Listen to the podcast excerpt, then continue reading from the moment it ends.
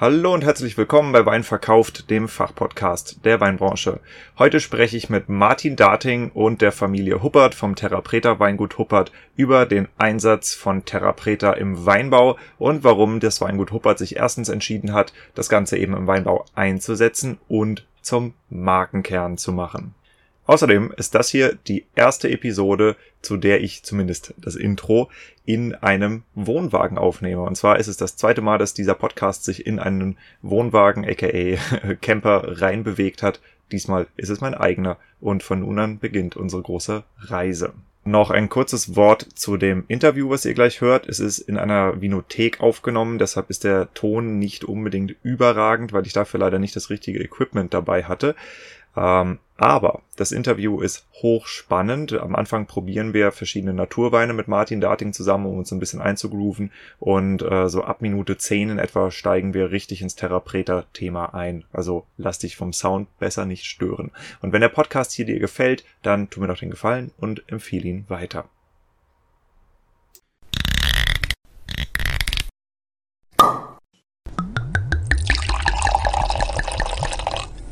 Wein gibt es nur, wenn die Winzerinnen und Winzer davon leben können.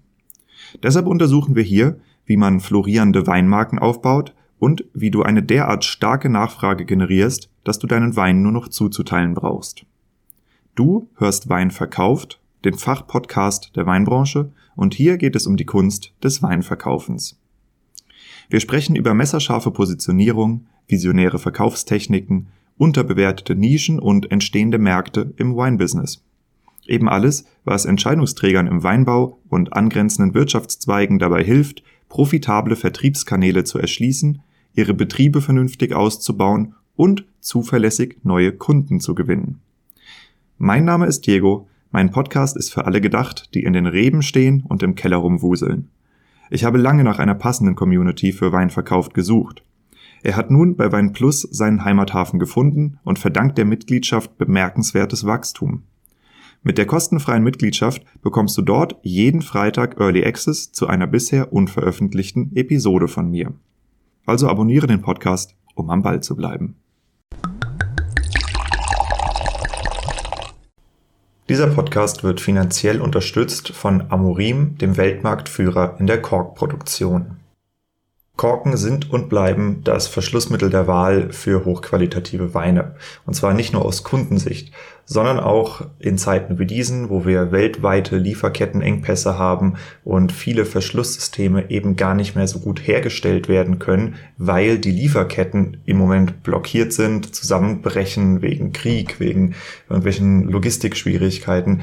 Äh, da zeigt sich eben genau die Stärke des Korkens, weil er wird hier in unserem Kontinent hergestellt. Und solltest du darüber nachdenken, wieder auf Korken zu wechseln oder bessere Korken einzusetzen, dann ist es wohl eine ganz gute Idee, dich mal an Amorin zu wenden. Wenn du mit Wein deinen Lebensunterhalt verdienst, egal ob als Winzer, Winzerin, Sommelier, Blogger, Fachjournalist, Händler, ähm, Dienstleister für die Weinbranche, dann habe ich hier was für dich, und zwar das Weinverkauft Weinmarketing-Netzwerk. Das ist eine relativ junge äh, Verbindung von verschiedenen WhatsApp-Gruppen für Händler, für Sommeliers, für Weingüter, äh, aber auch für Fachmedien. Und diese WhatsApp-Gruppen sind in letzter Zeit extrem durch die Decke gegangen. Es sind jetzt in den zwei Wochen seit Gründung schon über 250 Leute beigetreten. Und den Zugang dazu findest du auf meiner Homepage weinverkauft.com. Einfach ganz frontal auf das Banner drücken zu den WhatsApp-Gruppen oder weinverkauf.com slash WhatsApp eingeben oder auf den Link in den Show Notes klicken.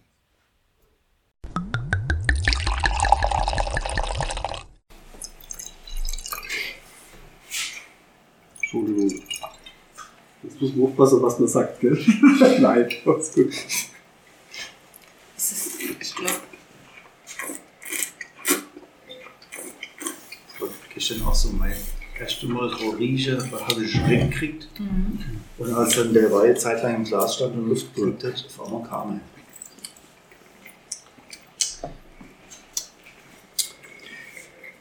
Erster Eindruck war, habe ich schon mal Glas gehabt, so sagt Kettner. Ein bisschen so ein bisschen ungeschwefelt, Polymer, grün, ähm, ganz viel Eiweiß, ganz viel Peptid. Patronage, das sind so diese eher traditionelle Typen, Wein, Naturweintypen, die das machen. Er ist eher an Terpene, also so ein bisschen Muscatella, es kann Gewürze sein, das heißt, könnte aber auch ein wie Grießern von Pini, äh, so ein bisschen Muscaris, diese Terpengeschichte. Also wer das mitbringt, ist ja egal von der Rebsorte. Das macht eh nur 20% was. ein bisschen Barrique, ein bisschen Holz, ein bisschen Meisterzeit, hochgepuffert. So könnte Terrapreda schmecken. Äh, irgendwann. Oder wenn das zulässt. Genau. Ja. Meiner Meinung Ist gut, ist schlecht? Gut, super. Mhm. Super dicht. Mach die Lampen an. Du hast schon die richtige Rebsorte gesagt, tatsächlich. Das ist ein Gewürztraminer. Das ist der Erstversuch von einem äh, anderen Winzer aus Bad Dürkheim, mit dem ich auch zusammenarbeite, nämlich Bart. Der hat äh, gesagt, Mhm. das ist, ähm, der hat äh, beim, Gott, wie hieß der? Frick, Jean-Pierre Ja. Frick.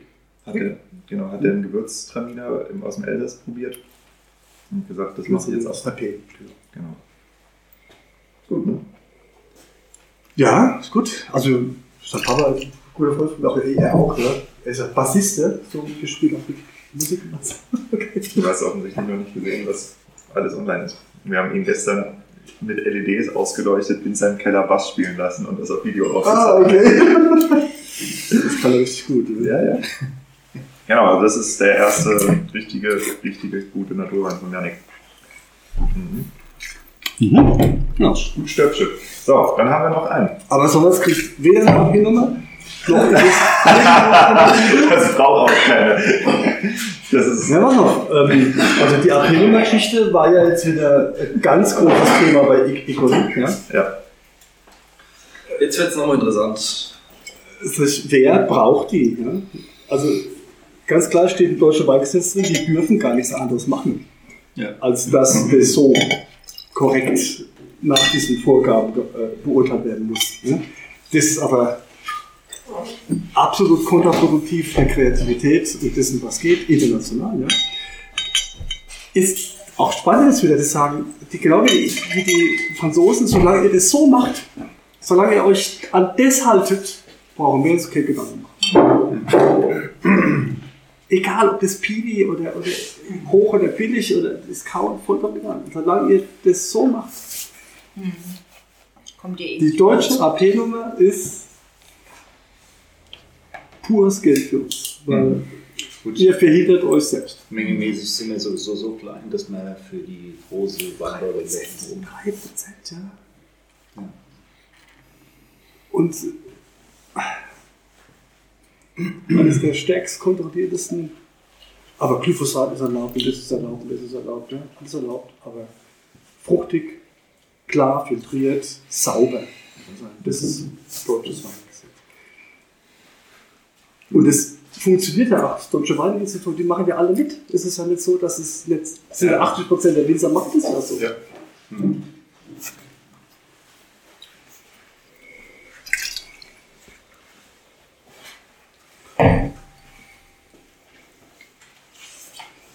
Ja, gut.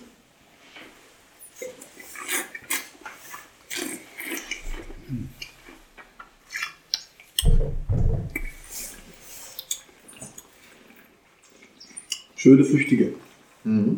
Geile Flüchtige. Ne?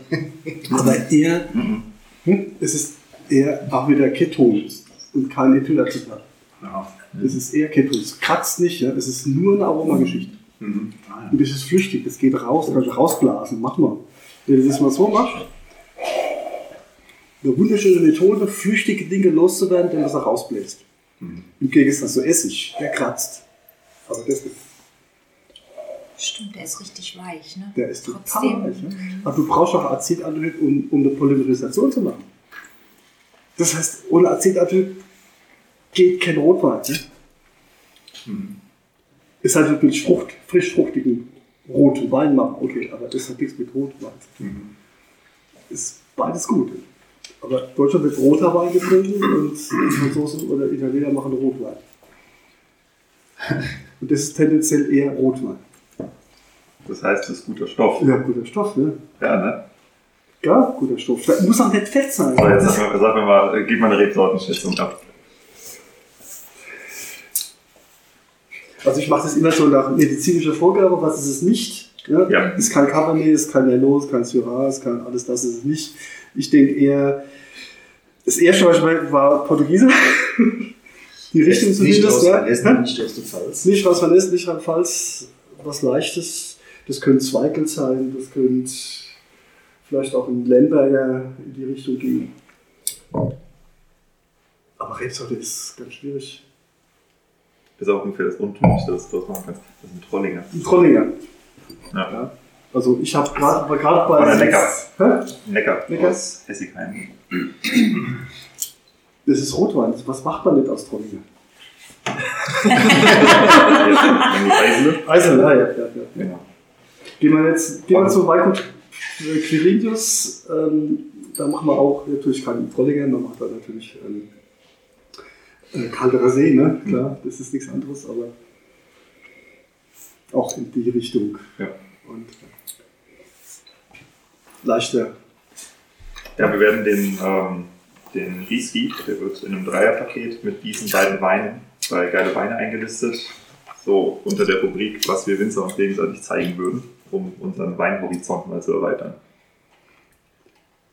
Aber ich denke, das ist, was ich vorhin gesagt habe, ist genau diese Polarisation, wo man 80% der deutschen Winzer würden das strikt ablehnen. Alle Kammern würden das ablehnen. Alle Hochschulen würden das ablehnen. Ja.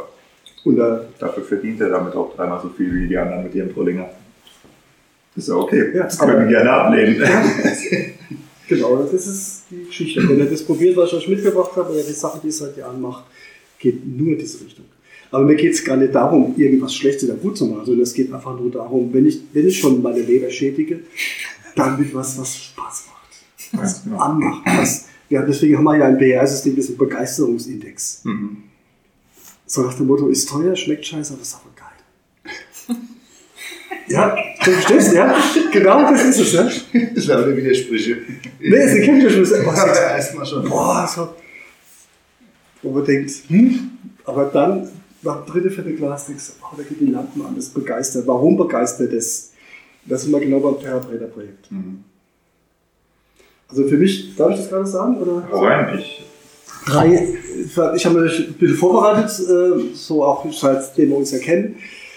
Es sind so drei Dinge, die ich argumentativ für das Projekt sagen würde, wo ich mir wünschen würde, dass ihr das vielleicht überdenkt und ähnlich argumentieren würdet, egal wo ihr erzählt, mit Kollege oder egal wo. Ja. A, Boden, also draußen Weinberg. Mhm. Ähm, ich denke, was passiert ist oder was wir wollen, ist ja Bodenverbesserung, was Mhm. immer das heißt. Ja. Das machen aber alle. Das sagt die BSF, sagen alle anderen auch, dass wir Bodenverbesserung machen, die KNS, wie es alle heißen. Was passiert mit diesem hohen Kohlenstoffeintrag? Wir versetzen das Verhältnis C und N. Mhm. Das ist normalerweise 1 zu 9, 1 zu 10. Und das versetzen wir deutlich in Richtung Kohlen, Kohlenstoff. Das heißt, die, Weniger Stickstoff, mehr Kohlenstoff. Ne, oder gleicher Stickstoff. Die Idee ist ja bei die Verfügbarkeit von Stickstoff zu erhöhen, aber nicht den Humus kaputt zu machen dabei. Mhm. Und das macht man mit, Kohl, mit Kohlenstoff. Deswegen ist der schnelle Humus ist mit Kompost und mit was man halt ne, Pferde mischt und ein bisschen Stroh und sowas. Das ist das Schnelle und bei jeder Überfahrt wird ja auch wieder das frei und dann wird ja auch jede Menge Stickstoff frei. Aber das andere wäre ja dieser, dieser bleibende Stickstoff zu kriegen und das macht man entweder über Begrünung, viele, viele Jahre, nicht fräsen, nicht pflügen, Begrünung, dickfett, über Wurzelexudate oder über diesen Kohlenstoffanteil. Wo das dann letztlich herkommt, ist ja egal. Mhm. Aber dieser Kohlenstoffantrag wäre natürlich dann auch immer mit Begrünung zu sehen, deswegen das eine tun, das andere nicht lassen. Also eine, eine, eine schnelle Eine Tetrapreta-Begrünung. eine zu machen, unbedingt, Mhm. weil nur so kriegst du das kompakt auch behaltend. Das heißt, dass es Res Re Residuar Also hat. Therapeuter auf offenem Boden wird genauso schnell abgebaut. Natürlich. Also Katastrophe. Begrünung Du dabei brauchst, du brauchst äh, Tüte, wo das reintust. Ja? Also Also, der, die, die, die Kohle im, in der Therapeuter die Nährstoffe ja schon mal bindet. richtig. Also die, ja, das müssen wir uns ein bisschen genauer gucken. Also ich denke, also wir verschieben das Verhältnis CN. Ja. Und ähm, dann kommt dieser pH-Wert noch mit ins Spiel. Das heißt, die pH-Wert-Verfügbarkeit, also was vorhanden ist und was verfügbar ist, das sind so zwei vollkommen unterschiedliche Dinge. Ganz viel Mineralstoff ist ja verfügbar, äh, ist vorhanden, aber nicht verfügbar. Und wir machen eine Verfügbarkeit damit. Und ähm, wir reden momentan von Stickstoff, was brauchen wir? 60 Kilo? Ach, Bei 6.000, 7.000 Kilo Brauch. Nee, ja? also ich, Wie lange, was ist momentan ich würde eigentlich aktueller eher Stand? sagen 40, 50. Also wie ich gelernt habe, was haben wir gelernt? 80 Kilo, 200? 90 Kilo, 120 Ja. Kilo? ja, das Gut, das ist so 30 schon her, das ist noch nicht, noch nicht so hat, lange sich, her. das hat sich reduziert auf 40 und jetzt habe ich gelesen, eigentlich brauchen wir eine 10. Also wenn ich, ich habe das jetzt über Also viele Jahre messen, alles wieder zurückkommt. So. Wir brauchen, um, ich habe immer noch den Riesling, ähm, Riesling spätländische, das deutsche Riesling spät, spätländische Standard, äh, sagen wir so 6.000, 7.000 Kilo. Ja. Das ist das, was wir unbedingt brauchen, denke ich, um ein bisschen zu überleben. Was man einigermaßen Qualität machen kann, brauchen wir 28 Kilo Stickstoff verfügbar. Und das kriegst du locker über Begrünung. Mhm. Locker. Da brauchst du immer Terrabretter dazu. Mhm. Das heißt aber, den Boden nicht bewegen. Begrünen, begrünen, begrünen, auch unter dem Stück eigentlich nichts machen. Ja, gut. Muss man halt darauf achten, dass es Also, was, was wächst, was nicht hochwächst. Aber warum darf das hochwachsen? Ja, nicht, was uns nicht in die Stöcklein wächst. Warum nicht?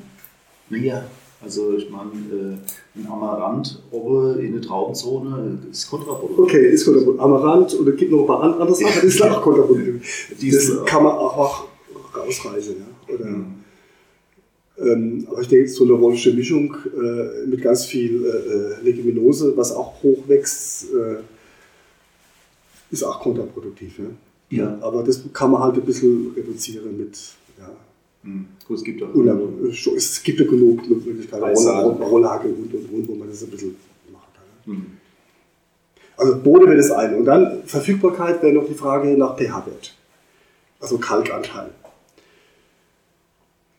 Ist, der, der Böde ist da viel Kalk, wo wir Sehr da? viel. ja. Sehr, sehr viel Kalk. Sieben- Das heißt, wir haben hohe pH-Werte. pH.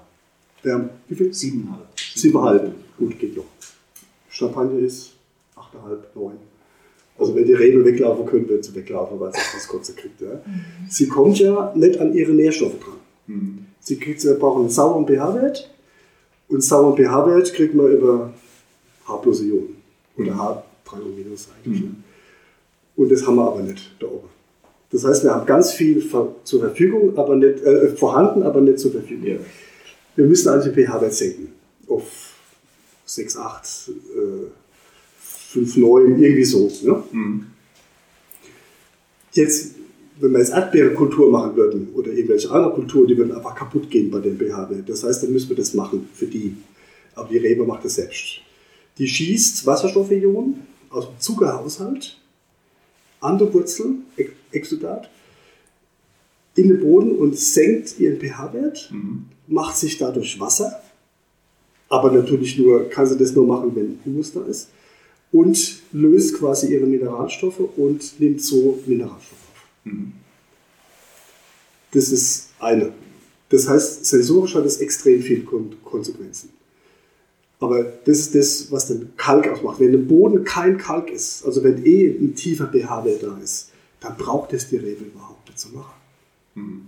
Weil dann hat es ja da. Warum soll es es verändern? Ne? Ja.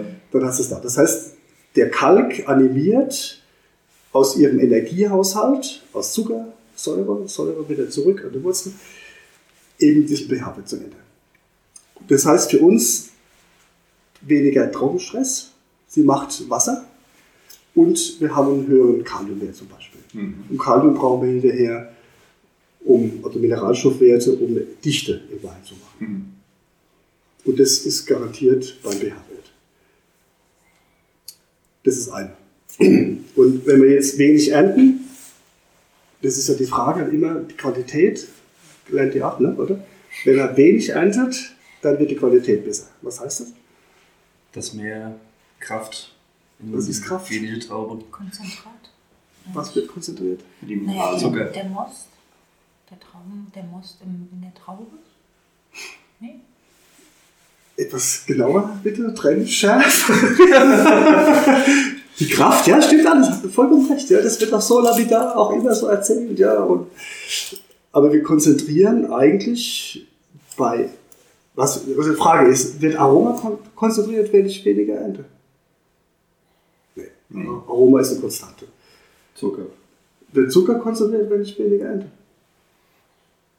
Ich glaube schon, ja. Also wenn ich, die, wenn ich die Traube teile und aber trotzdem die gleiche Blattfläche habe, habe ich dementsprechend mehr Photosynthese pro Liegt es dann Traube. an der Erntemenge?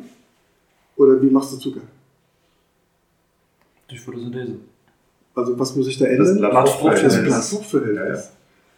Aber ich muss an der Traube nichts rumschnippeln. Ja, du musst dann nur Was die? Blattfläche erhöhen. Die Blattfläche erhöhen oder erniedrigen. Ja. Und dann verändere ich den Zuckereintrag. Das heißt, wenn ich viel Alkohol haben will, mache ich acht Blätter, so wie in Deutschland, acht pro Traube. Und wenn ich halt lange Reifeperioden haben will, mit hohen Mineralwertextrakten, dann mache ich halt 1 zu 4, 1 zu 5 wie in Burgund. Dann brauche ich aber auch keine 2,40 Meter Zeile, sondern ich brauche so Zeile. Sind deshalb in Bordeaux die Zeilen so? Ah, ich habe mich schon immer Grund gedacht, dass sie, dass sie ihre Mitarbeiter einfach hassen. Aber Welchen Grund gibt es sonst? Es gibt keinen anderen Grund. Und was ist noch, das ist ja nur die eine Wahrheit.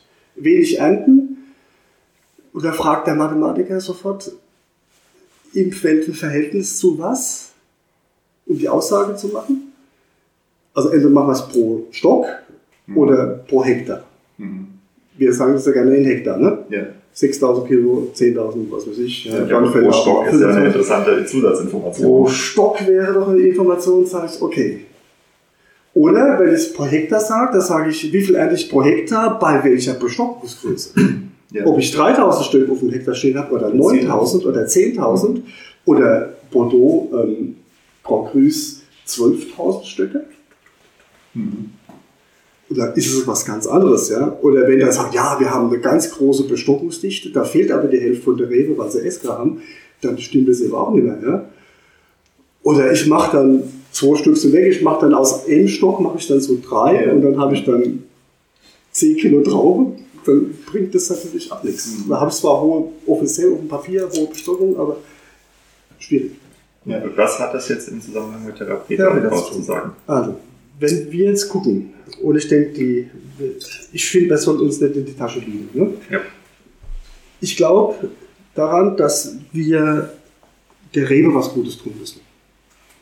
Wenn wir die Rebe, man nennt es Etaphon, ihr was Gutes tun, im Sinne von, es geht ihr gut, sie kann nicht ohne Stress, aber sie kann relativ gut an ihre Nährstoffe dran und sie kann gut wachsen, gut wachsen, was immer das heißt, dass sie halt gut versorgt ist und dass sie gut an ihre Nährstoffe drankommt, aber dass sie auch nicht überfressen wird. Ja? Mhm. Also eher Gourmet als Gourmand. Also eher gut und fein als zu viel. Ja.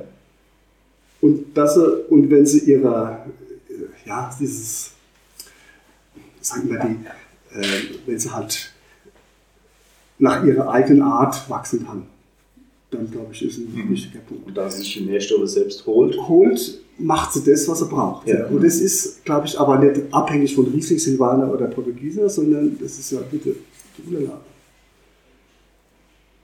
Das, wir reden alle von Riesling von Silvaner und Spätburgunder und was weiß ich was, aber im Boden haben wir das überhaupt nicht. Wir haben SO4, 5C, 125a, Brenner, wie sie alle heißen.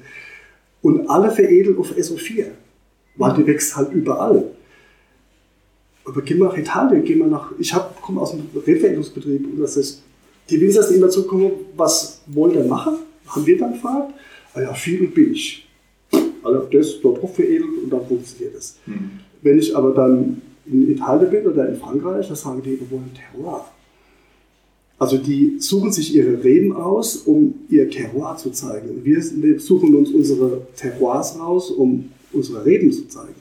Mhm. Jetzt wissen wir aber seit 2014, dass es gar nicht wichtig ist, dass die Rebsorte maximal 20% ausmacht. Mhm. Da fragen die Franzosen, ach, warum macht ihr denn diese 80%? Es ist doch viel einfacher, Terroirweine zu machen als Rebsortenweine. Aber bitte, kann jeder machen, wie er will. Ja? Mhm. Aber nur zurück zum Therapeuten, diese SO4 macht es natürlich relativ gut in der Mitte, aber die macht keine Extreme. Mhm. Eine 5C oder eine 125a macht das ganz anders. Und die ist halt sehr viel abhängig. Wenn man jetzt eine, eine Unterlage nimmt, die relativ wenig Kalk verträgt, Ja. Und dann hat die da einen Stress damit. ja. Also mit Therapreta könnte ich das austauschen, könnte ich das deutlich locker machen. Ne? Oder der anderen Seite, wenn ich äh, viel Calcium habe oder viel äh, Granit zum Beispiel, ja, Cod- Codiron, da suche ich mir andere Unterlagen aus. Wasserverfügbarkeit ist ein Riesenthema. ja. Und also deswegen ist es nicht so einfach zu sagen, wir reden von Weißbuch oder Riesling, sondern wir reden eigentlich im Boden, also Nä- Nährstoffaufnahme von Unterlagen. Hm. Und da gibt es halt viele, viele Verkostungen, der gleiche Riesling, alles gleich gemacht im Keller, ja, und nur die Unterlage unterschiedlich. Da dürften ja keine Unterschiede sein, oder? ja. Würde mich wundern, wenn keine Unterschiede da sind, ehrlich Leute, gesagt. es ist so gigantisch. Uta zum Beispiel. Gibt es Meinungen, nicht nur Meinungen, sondern die sagen, das ist nicht Riesling-typisch oder so irgendwas, sondern das ist einfach eine Frage von Unterlage. Und wenn die Unterlage nicht funktioniert, weil der Boden falsch ist, nichts evaluiert, einfach nur eigentlich die Unterlage falsch, nicht der Dann ist die Boden. Unterlage falsch. Ne? Ja, ja. Ja, wenn nicht das Suppe, ich, ich habe in meinen Sommeliers immer gesagt, ihr habt eine Aufgabe, eine Suppe zu essen. Und der, er reicht dir Stäbchen. Hm. Da denkt man, ja. So, und dann kommt der andere und sagt, ah, die Stäbchen, die sind ja schwierig, aber die müsst ihr rot anmalen. Da kann man die, wird's besser. Das sagt, nee, nee, er sagt dann, die Stäbchen rot anmalen und gelbe Punkte drauf machen. Dann geht's noch besser. Das ist halt die Argumentation, was wir in der Wissenschaft kennen. Aber ein anderer sagt, du nenn doch einfach einen Löffel. Was meinst du? Um Suppe zu essen, wäre ein Löffel, glaube ich, ziemlich gut. Da brauchen wir einen Systemwechsel. Und Terra Preta ist ein Systemwechsel. Mhm. Dann Wir wäre malen die Unterlage wieder egal. Da wird die Unterlage wieder egal, weil wir, wir Bauern, wir Schütze und wir Bewahrer, so nenne ich es mal, wir lieben unsere Reben und wir tun der was Gutes. Mhm. Indem wir ihr die Möglichkeit geben, sich zu entfalten mit ihrer Art. Mhm. Und Nährstoffe so zur Verfügung stellen, dass sie sie kriegt, aber sich selber holen muss. Also nicht Salz Ja. rauskippen, sondern Genau. Also sie geht auf den Markt einkaufen und sie muss selbst kochen. Mhm. Sie kriegt kein Fastfood. Und das selbst gekocht, mit allem drum und dran, mit allen Problemen, ja, es kann was anbrennen, es kann mal da Schwierigkeiten geben und und und. Das hast du halt auch individuell im Glas. Du hast aber auch keinen Standard im Glas. Mhm. Das heißt, du hast die Lage extrem gut gebildet, du hast deine Herkunft und du hast die Typizität der Rebsorte mit 20% wahrscheinlich viel besser abgebildet, als wenn du halt mit Standards, also mit Mineraldünger oder sowas Ja. machst. ne? was haben wir noch für Therapeut-Eigenschaften? Also wir haben einmal Stickstoffveränderung, Stickstoffveränderungen. Wir Kohlenstoff. Dass wir die Unterlagstrebe rausnehmen, die wir sowieso den Kunden eigentlich verschweigen und uns selber auch ein bisschen belügen in der Branche, weil wir die ganze Zeit über die Rebsortentypizität sprechen, ohne dran zu denken, dass die Unterlagentypizität eigentlich das Entscheidende ist. Und wir haben eben noch die anderen Faktoren, also ich sag mal so, so, so, so Proxy-Faktoren, wie zum Beispiel die Wasseraufnahmefähigkeit. Das hat für den Weinbau eine Relevanz, das hat aber auch gesellschaftlich eine Relevanz, wenn wir mehr Wasser abfangen könnten. Was haben wir noch für Themen? Kohlenstoffspeicher. Kohlenstoffspeicherung, ja, Kohlenstoffspeicherung, deswegen Residual, ähm, Humusaufbau und natürlich jede Menge CO, CO2-Speicher. Extrem viel CO2. Humus macht extrem viel CO, CO, CO, CO2-Speicher. Was aber auch an der Pyrolyseart liegt, oder? Das Aerobe. Ja, na, also erstmal die Humusbildung. Erstmal Also die du bist noch. Boden, du bist Ich jetzt nicht bei der im Boden. Therapeute an Ich sich. bin jetzt Boden Okay. und Therapreta macht das extrem schnell und extrem gut, weil Pflanzen, die darauf wachsen und das eben speichern können, machen genau diese CO2. Aber auch schon bei der Produktion von einem Therapreta wird ja. Wird das auch gemacht, die CO2 Pyrolyse natürlich. Ja. Ja. Und wenn die CO2, der, der ihrer frei wird, ist ja CO2-neutral, weil sie ja nicht aus Öl oder aus, äh, sondern aus Holz und im Moment eben aktuelle. Was ich mich jetzt frage, ist Therapeter-Behandlung was, was man über einen gewissen Zeitraum in einem Weinberg machen muss und dann ist es regenerativ oder ist es auch wieder eine Behandlung, die ich Jahr für Jahr für Jahr machen muss? Also wie nachhaltig ist Therapreta denn? Extrem nachhaltig.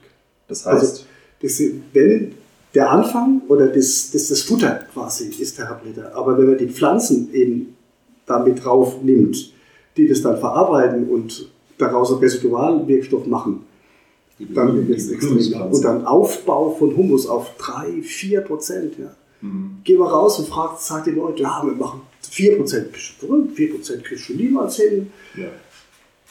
wenn man in den ersten Stickstoff, äh, wenn man den ersten äh, Humus denkt, ja, kriegst du nicht schnell verfügbaren Hum- Humus mit 4, 4% kriegst du nicht hin. Aber wenn man das über den Herr macht, kriegt man das sehr wohl. Aber es dauert halt eine gewisse Zeit, Mhm. um nicht zu sagen Jahre. Und wenn ich dann die Rebe optimal und dann auch Erntemenge sinnvoll, also auf maximale äh, PS und maximal Gas geben, sondern so, dass es sich wohlfühlt. Wenn ich das Gefühl dafür ent entwickle, dann ist es extrem nachhaltig. Ich habe jetzt noch ein paar Fragen, weil ich bin, meine Winzerausbildung ist schon ein bisschen zurück. Ich dachte, dass wenn wir die Rebe mit zu viel Stickstoff versorgen, dass wir dann einfach nur vegetativen Wuchs hinkriegen oder bananige Weine produzieren und dass wir eigentlich das nicht haben wollen. Wenn wir zu viel Humus haben, machen wir dann nicht Massenträgersituationen, wo wir eigentlich die Weinqualität verbessern wollen. Oder ist es. Nee, Nein? Weil Ich verstehe deine Aussage, also viel hilft viel, war so, wäre so deine Aussage. Ja, ich dachte, dass ich, dass Also- ich die Rebe in den Mangel führen möchte, damit der Wein besser ist. Das ist immer die Idee. Wieso soll der Mangel, wenn du morgens aufstehst und scheiß Laune hast, ja, Mhm. macht dir dann die Arbeit Spaß oder nicht? Mhm. Nee. Oder wenn sie dich morgens schon ärgert, dann macht es überhaupt keinen Spaß, oder? Ja. Nein. Das heißt, wieso soll ein Mangel, die Idee kommt aus Bordeaux, ne? Ich habe keine Ahnung, die kommt aus Wieso meiner soll ein Winzerausbildung, Mangel, aus dem Unterricht. wieso soll ein Mangel was Gutes sein?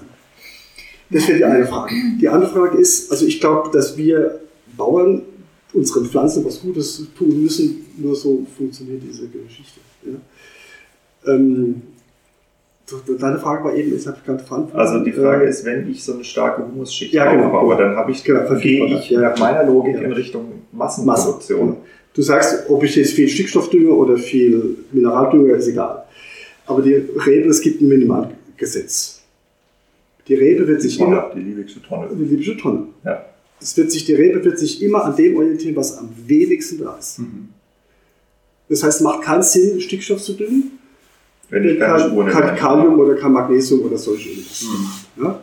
Also was so Bodenverbesserer, ich kenne auch die, die Bodenkalke ne? oder die, die äh, ähm, Basalt-Gesteinsmehle. Mhm. Das macht Sinn auszubringen, um einfach die Basis hinzukriegen. Das können wir aber auch über diesen Therapeuten, äh, über die Vielfalt, über die Biodiversität, über den Edafon aufbauen über Jahre mit entsprechender Begrünung. Was Und dann das wird Wort, was du gerade gesagt hast? Edafon. Das Edafon ist die, die optimale, also immer nach Lage und immer nach Herkunft, die optimale Versorgung aus Mineralstoff, Mhm. aber auch aus ähm, Flora und Fauna, also mit Würmer und äh, Nematoden und, und, und noch ganz, ganz viele Kombinationen, also Vielfalt, Biodiversität im Weinberg. Wenn die gegeben ist, dann funktioniert das eigentlich von alleine. Ist das ein Begriff für Bodenvitalität? Genau, Bodenvitalität, Bodengesundheit, Boden, Okay. Power, ja. Bodengüte, Edafon. Das Edafon. Könntest du das nochmal erklären? Also ähm, jetzt zum Beispiel, ich habe das immer so verstanden, dass eine Rebe auf einem kargen Boden viel besser wächst, weil sie tiefgründiger, also die, die Wurzeln müssen viel tiefer in den Boden, um an, an Wasser und an Mineralstoffe zu kommen. Und deshalb ist der Wein dann auch mineralischer durch diese Verankerung unten in den Steinböden und so. Also so wurde, so kenne ich das, so habe ich das gehört. Und du sagst, es ist gar nicht so, aber für mich ist es nicht irgendwie nicht logisch, weil wenn du oben auf den Boden was drauf tust, wenn du diesen ganzen, diese ganzes, dieses ganze Futter für die Rebe oben drauf tust, hat sie, muss sie ja gar nicht mehr viel tun. Dann sagt sie, ach, hier ist ja alles, zack, zack. Sie ist ja ganz schnell da, sie muss ja gar nicht mehr tiefgründig wachsen. Aber ich glaube, es ist nicht eine relativ deutsche Sichtweise. So, ne? Ja, so, ein bisschen, äh, so ein bisschen quälen müssen wir uns, glaube ich, schon, ne? so, um glücklich zu sein, oder? Das ist irgendwie überall es so. ist- Aber Nee, ich nee, weiß so, nicht, ich möchte, also rein ich möchte nur wissen, Ja, klar, wie du das ja, siehst. klar. Nee, nicht wie ich das sehe, sondern Oder wie wie das nicht, oder wie das internationale Wissenschaftler, Bodenwissenschaftler sehen. Also es ist so, dass die, ähm, dieses, die Idee, karge Böden und tief und ja und dann Tiefe kommen die Wurzeln. auf den Tiefen, holen sie Ja. dann die Mineralität aus dem Gestein. Genau. Vergiss es. Vergiss es, es ist vollkommener Quatsch. Also die Verfügbarkeit über die, also typische Gesteinsmineralisierung eines Weines gibt es nicht. Gibt es, wird es nie geben, weil diese, diese Verbindungen aus, ob das jetzt Löss oder ob das äh, Silikate oder Granit oder sonst irgendwas ist, ist so fest, da kommt die Rebe überhaupt nicht dran. Die Rebe wird immer das Gleiche machen. Kalium, Phosphor, äh, Stickstoff, das wird sie auch aufnehmen, egal welche Pflanze das ist. Und wenn ich ihr das nicht anbiete, dann ist eine Pionierpflanze, dann wird sie das irgendwie hinkriegen. Und, aber sie holen sich in den ersten 80 Zentimeter, 60, 95 Prozent ihrer Nährstoffe. Ja, Ah, so. Und das geht nur im lebendigen Boden. Aber das ist nicht meine Meinung, das, ist, das weiß man einfach auch. In der Landwirtschaft, egal wo. Entweder gibst du diese Verfügbarkeit von Mineralstoff über mineralischen Dünger, dann brauchst du überhaupt keinen Boden. Ja, aber das sind ja Makronährstoffe, die du reinballerst. Du Mikros auch. holst deinen Boden durch, knallst Salz drauf und wartest, während Ja. alle anderen Mikronährstoffe Da brauchst du auch keinen Boden mehr. Da kannst du das auch in Nährlösung machen, wie Tomaten in Holland oder so etwas. Du brauchst keinen Boden dafür.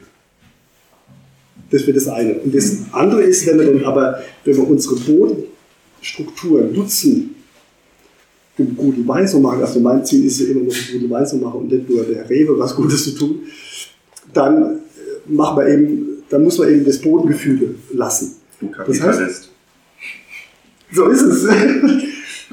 Das heißt, wir haben eigentlich eine aerobe und eine anaerobe Situation. Also man redet ja auch vom Bodenhorizont, das kann man nachlesen. in Jedem Uni, oder? Kriegt Ja. man das im dritten Mhm. Semester spätestens? Doch, man hat es im ersten. Im ersten. Bodenhorizont, das müssen wir eigentlich am Ende des, der Ausbildung machen, weil das ist so extrem wichtig, oder beides nochmal zu gucken, immer wieder darauf hinweisen, was machen die Horizonte aus.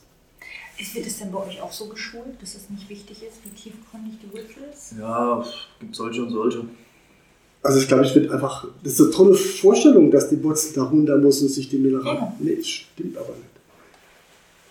Naja, Es also was ich so anders. aus meiner Ausbildung und aus meinem Studium auch rekapitulieren kann, ist, was, was hängen bleibt, ist, die Wurzel kann, die Rebe kann 15 Meter nach oben, die Wurzel kann 15 Meter nach unten. Das ist so eine der Sachen, die sich bei mir wirklich eingebrannt hat. Und dann das andere ist, je kärger der Boden, desto tiefer geht die Rebe, desto wasserstressresistenter, desto was auch immer toller ist der Wein. Und dafür muss die Rebe natürlich auch ein bisschen älter werden und dann können wir alte Reben verkaufen und, und, und. Ja, so okay. Das Aber ist die Argumentationskette. Aber sie holt sich unten, wenn überhaupt, nur Wasser. Also man hat beim Bau des Suezkanal in 112 Meter Tiefe Wurzel gefunden. Da ist die Osmose gegen Null. Da geht fast nichts mehr. Aber Wüste, kein Wasser, und da holt es sich das. Aber Nährstoffe holt es sich da, wo es was zu knöpfeln gibt. Und nicht unten. Auch also ein Beispiel ist auch, es gibt ja verschiedene Mineralwässer, die, wo auch die Werbung gemacht wird, wenn du das Mineralwasser trinkst, dann hast du eine tolle Mineralisierung deines Körpers, ja, wie auch immer. Es ist Quatsch, es geht so raus wie rein. Ja? Du kommst an diese, wir können diese Mineralstoffe überhaupt nicht aufnehmen. Oder auch das Trinken von destilliertem Wasser wäre tödlich. Ja, das stimmt. Nee. Das. Wenn du destilliertes Wasser trinkst, also die Mineration, wenn du das im Mund nimmst, werden so viel über den osmotischen Druck, so viel Mineralstoffe in das Wasser, klar, über 5 Liter Wasser, egal welches Wasser du trinkst, ist nicht wirklich gesundheitsförderlich. Aber wenn du den Osmose, das ist immer die Frage der Osmose, deswegen kannst du locker einen Liter destilliertes Wasser trinken. Klar sollte man hinterher noch mal irgendwann ein bisschen Salz essen, ja? weil es irgendwann natürlich weg Nee, ist. aber das Argument da ist ja, wenn Aber- du dich dauerhaft von destilliertem Wasser ernähren Dauerhaft, ja. Das ist keine gute Idee. Das ist keine gute Idee. Aber das, du könntest aber trotzdem machen, wenn du regelmäßig Salz da- dazu isst. Also um diesen Osmoten. Ja, aber dann sind wir ja auch wieder, um es jetzt mal auf die Rebe zurückzubringen, das ist die Situation, in der ich halt synthetischen Dünger einsetze, um meine mangelhafte Ernährung Genau. Das auszugleichen. heißt, wir nehmen kein Salz im Mund, sondern wir nehmen eine gute Nahrung im Mund, wo eben diese Mineralstoffe eben drin sind. Gemüse, natürlich viel mehr im Gemüse als, als, im, als im Fleisch. Ne? Das ist genau der Effekt. Und wenn wir das eben umwürzen auf die Rebe, nicht den Mineraldünger zu, aufzunehmen, sondern die Bodenverfügbarkeit übers Minimalgesetz so zu machen, dass wir Bauern, wir Winzer, gucken an, dass die Bodengesundheit, die Bodenverfügbarkeit und eben das Vorhandensein und die Verfügbarkeit beides zusammenstimmt und die Verhältnisse an Magnesium, Kalium, wie sie alle heißen, dass das eben im Minimalgesetz alles da ist. Und das ist nach meiner Erfahrung immer gegeben, wenn du eine dauerhafte Begrünung hast. Also wenn du residual Humus aufbaust. Und da ist der Rabreda einfach ein Turbo-Booster. Ja. Aber wir müssen gucken, dass es eben nicht ins Strohfeuer ist. Ja. Ja. Und das Ja. machen wir, indem wir mit einer starken Begrünung arbeiten. Starke Begrünung plus das. Und wenn es dann mal fehlt, das ist wie wenn du was gekocht hast und sagst, ah, so, so ein bisschen Sahne wäre jetzt nicht schlecht in der Suppe. Und dann kann man immer noch einen Kompost oben drauf machen. Das ist das Sahnehäubchen. Und das nimmt die Rebe auch auf, wenn das Verhältnis stimmt. Und das Verhältnis stimmt immer dann, wenn du ganz viel Begrünung hast. Das heißt also, wenn wir also jetzt viele Nährstoffe einbringen, auch durch die Therapreta und haben aber die Begrünung drin, dann wird dieser Nährstoff nicht sofort der Rebe zur Verfügung. Also es gibt keinen Mastenwuchs, es gibt keine dicken Beeren, sondern äh, das steht schon noch im Ja, Verhältnis. Der rotiert dann durch die Humuszone und durch die. Begrünung. Ja. Und jedes Mal, wenn wir genau, das um die umrühren, Rebe holt sich, was sie braucht. Genau. Also das, du warst Genau. halt deine Ausgangsfrage, bringen wir nicht zu viel Nährstoffe ein, dann machen wir nicht zu Mastenwuchs, nicht, nicht zu dicke Beeren und die Qualität leidet darunter, Ja. sondern Also der Humus geht auch verloren, weil das wird ausgewaschen, wenn du kein Kalium, kein Magnesium hast. Hm. Das nimmt die Kante gar nicht aufnehmen. Okay. Ich Ja. glaube, Das heißt, die Kombination, das ist das, was man auch von Anlage zu Anlage, von Parzelle zu Parzelle gucken muss. Mhm. Der zweite Punkt ist, wenn jetzt angenommen, das funktioniert alles, wir haben einen tollen Boden, wir haben tolle Begrünung, Biodiversität, ist alles super, die Rebe hat ordentlich was zu futtern und und und und. So. Und jetzt fahren wir mit dem Traktor drüber und jetzt müssen wir spritzen, jetzt müssen wir Laub schneiden und das und das und das. Weil hier Überfahrt geht ein Teil von diesem Humus wieder kap- kaputt. Deswegen auch hier die Frage, wie viel Aktionismus braucht man beim Weinberg? Ich weiß ein Beispiel, also Nullschnitt, also wirklich Nullschnitt, kein Frühjahrsschnitt, die Rebe einfach wachsen lassen, die übt seit vielen Millionen Jahren, die kann das. Die nimmt sich so viel Mineralstoff oder so viel Wasser verfügbar, wenn das es hat, dass sie diese Trauben, diese reif kriegen will, weil ihre Arterhaltung ist, sie, ist programmiert und nicht, dass wir Wein daraus machen. Und wenn wir sie lassen, wachsen lassen, dann wird so viel Trauben produzieren, damit Vögel kommen oder irgendwelche andere Viecher, die das fressen und den Samen weitertragen. Darum geht's. Darum was geht's für ein Rebe. Fruchtverhältnis macht denn eine Rebe von Blattfruchtverhältnis. sich aus? Oder auch dann, du Nein, sagst, also, 15 Meter wächst zu hoch. Die Rebe hört auf zu wachsen, wenn das Blattfruchtverhältnis im Verhältnis ist zur Kapazität der Reife, der Menge der Trauben. Das heißt, es stimmt einfach nicht. Auch das ist so eine Meinung, wo ich denke, ich habe das dann ausprobiert, weil ich höre mir das an, probiere es in meinen Anlagen aus. Die hört auf zu wachsen. Das heißt, im ersten, zweiten, dritten Jahr brauchst du vielleicht, merkst du, dass er nichts mehr abge, abgeschnitten kriegt. Das heißt also kein Rebschnitt und auch kein Laubschnitt. Das rein wickeln. Das heißt, das Blattfruchtverhältnis konstant zu halten. Dann brauchst du 30% weniger Stickstoff, weil das, was, sie, was er abschneidet, muss er ja nicht bilden. Weil sie hat ja das Gefühl, wenn du ihr was abschneidest, sie kriegt ihre Trauben nicht reif. Wenn ich ihr das aber sage, du, du machst so viele Blätter, wie du brauchst, um deine Babys reif zu kriegen, und dann hört die auf zu wachsen. Warum soll sie auch weiter wachsen? Aber wir dürfen sie nicht abschneiden, weil es sind zwei Wachstumshormone. Einer regelt es oben, einer regelt es unten. Wenn es wächst, das Ding, und dann schneidet er ab. Und dann sagt die Rebe, ja, jetzt fehlt mir aber Blätter, um meine Reif- Trauben reif zu kriegen. Was macht sie? Sie macht Geiztriebe. Ja. Was macht der Winzer? Ausgeizen. Ja. Ausgeizen. Und da sagt sie, hallo, äh, was ist natürlich das Hormon unten weg, dann hat sie oben einen Überschuss, was macht sie? Sie wächst oben wieder. Mhm. Was macht der Winzer? Aufschneiden. Da schneidet den Ober ab. Was macht die Rebe? Stress. Gasrebe. Das ist, hey, was soll die Scheiße? Ich versuche hier einigermaßen Traum zu produzieren und ihr nehmt mir unsere Grundlagen weg. Also oben reinwickeln und unten nicht entgleisen.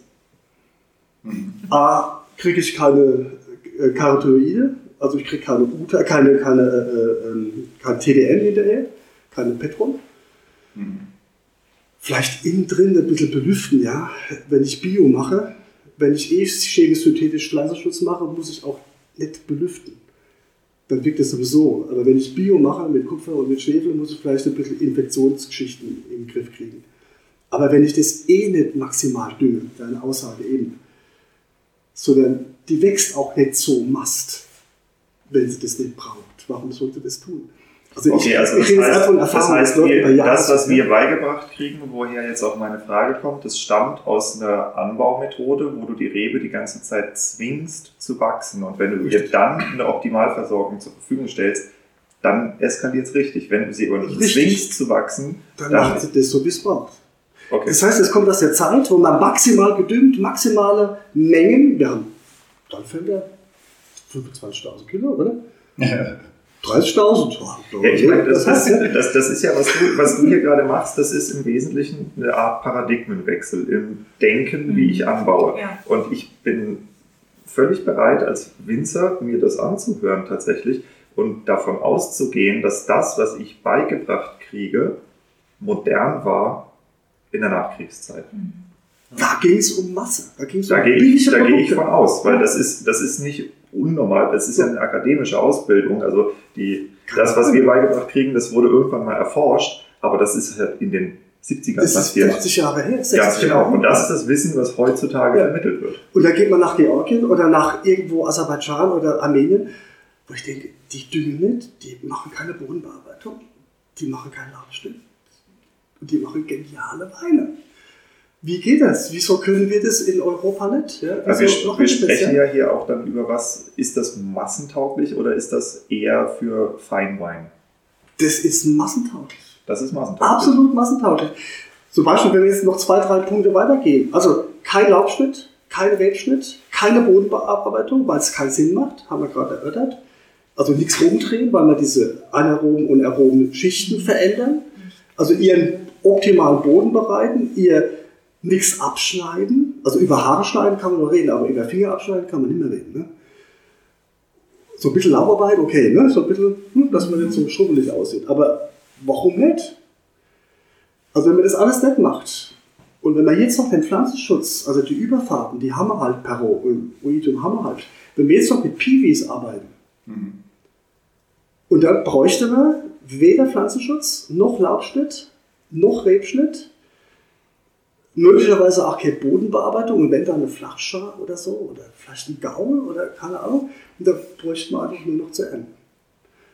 Und dann kann man gerne, jetzt, um, um jetzt um diese alten Jesus-Schlappenkram rauszuholen, dann kann man gerne so eine Nullschnittanlage mit Vollernte ernten.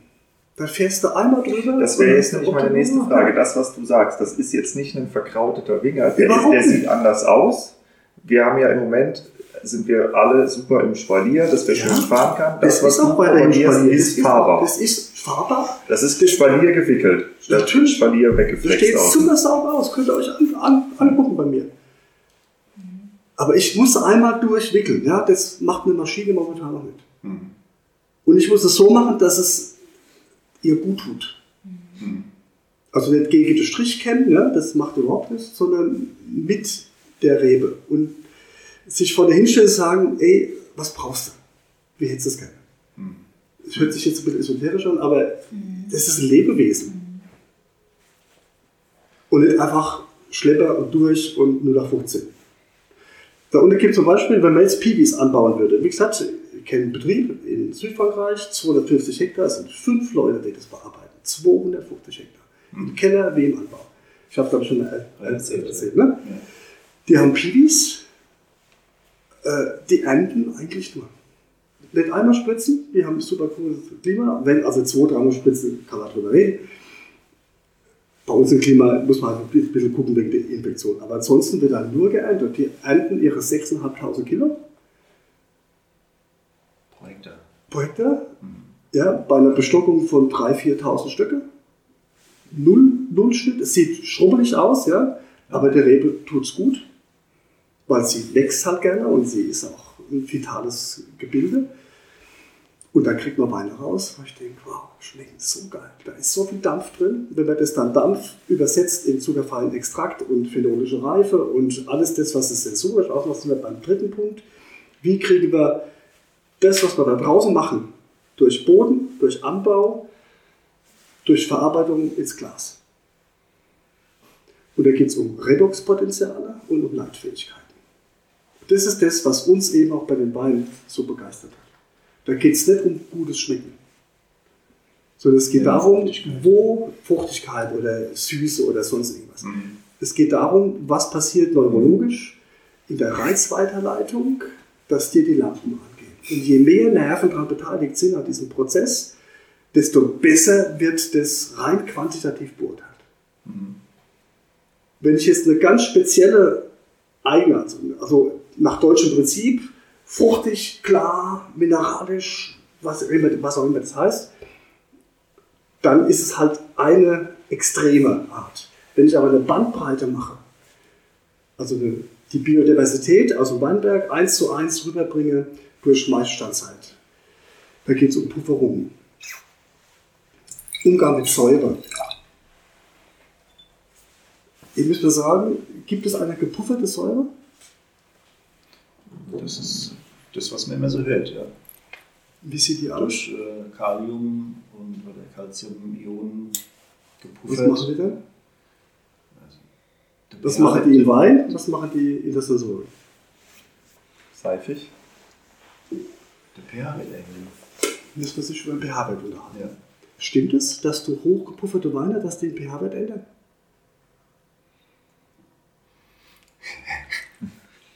Naja, Überlegen Sie sich gut Ihre Aussage.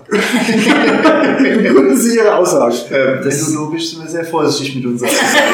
Generell so. Weil äh, ich, kann- ich habe das ja auch alles vorgehört. Ja. Also- das stimmt einfach nicht. es gibt ja den, den Begriff von der Pufferung im Zusammenhang von der Titration, von Säure titrieren. Richtig. Aber das ist ja Was wird bei der Titration gemessen? da wird, Was wird da wird gemessen? äh, gemessen, wie viel Base zu einer Säure zukommen muss. Nee, was wird gemessen? Was macht ein pH-Wert? Wie ist die Definition von pH-Wert? Ja, Das sind die H-Plus-Ionen. Ionen. Negativer, lo, Logarithmus negativer dekadischer Logarithmus, weil die einfach so faul sind, so viele Nullen Ja. zu schreiben. Dekadischer Logarithmus der freien Wasserstoff-Ionenkonzentration. Das wird also nur gemessen, wie viel H-Plus-Ionen sind da drin. Es wird nicht die Pufferung gemessen. Ja. Das macht einen pH-Wert aus. Aber jetzt kommt natürlich die Pufferung dazu. Das heißt, du hast immer dieses Spiel Säure auf der einen Seite, pH-Wert, und auf der anderen Seite das, was man ja eigentlich die Säure puffern. Aber es gibt, entweder ist es sauer oder es ist nicht sauer. Wenn du das aber pufferst, pH-wertmäßig, was brauchst du dann dagegen? Kalk. OH minus. Ja. Also der Gegenspieler, dann veränderst du deinen pH-Wert. Und das machst du bei Entsäuerung. Dann machst du ein Kohlensäuresalz Kalk drauf. Ja? Dann entsäuerst du, dann nimmst du Wasserionen weg, Wasserstoffionen weg. Aber wenn du Magnesium, Kalium und verschiedene andere Sachen mit reinnimmst, dann erhöhst du nur die Pufferungskapazität des Weines in wässriger Lösung. Das heißt, wir erhöhen Therapeute, entsprechende Bearbeitung, wir erhöhen mit Maischestandzeit, mit einer größeren Oberfläche drei Dinge. Den Kaliumeintrag, Magnesium und verschiedene andere. Wir erhöhen somit die Elektronegativität, das heißt die Leitfähigkeit des Weines. Wenn wir dem Rebe die Möglichkeit geben, in Kalkboden Wasserstoffionen, also sauer da reinzuschießen, da gebe ich dir recht. Dann kommt ein bisschen pH-Wert-Stimulierung rein. Das heißt, Weine, die auf dem Kalkboden gewachsen sind, sind nur deswegen im pH-Wert höher, weil die Rebe vorher Wasserstoffionen braucht, um an ihre Nährstoffe zu kommen. Aber der Pufferungseffekt ist ein gigantisch höher als eben nicht kalkhaltige Böden. Und das macht auch hinterher, sagt, weil die Rieslinge schmecken dann besser, wenn sie auf dem Kalkboden gewachsen sind. Es liegt aber nur daran, dass es sich Wasser macht und dass es sich mehr Mineralstoffe löst. Also zum Beispiel der Trollinger, den wir eben Genau. haben, der kommt von Muschelkalk. Der ist nur deswegen gut, weil die Säure drin ist und die Pufferung. Das liegt aber nicht am pH-Wert. Wir ändern also damit nicht den pH-Wert. Wir erhöhen aber die Leitfähigkeit.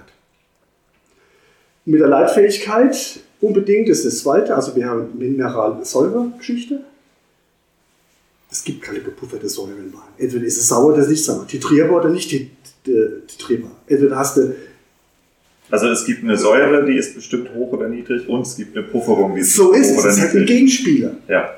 Das ist da. Aber es gibt keine gepufferte Säure, die dann in der, die da ge- zusammengezählt Also das heißt, wenn man das jetzt mal, ich muss immer, weil ich, ich bin ein bisschen raus aus dem Keller. Du sagst, es, es, es, gibt kein, es gibt kein gesoßtes Schnitzel, sondern es gibt ein Schnitzel, das hat eine bestimmte Größe und es hat eine bestimmte Menge Soße auf dem Teller dazu. Richtig. Das ist aber nicht das Gleiche. Richtig. Die Kombination, zu viel Richtig. Tunke kann das Schnitzel Sehr ersaufen schönes und zu wenig ist so trocken, dass ich es nicht Sehr runterkriege. schönes Bild. Und das ist immer PKS. Das ist die Säurekonstante.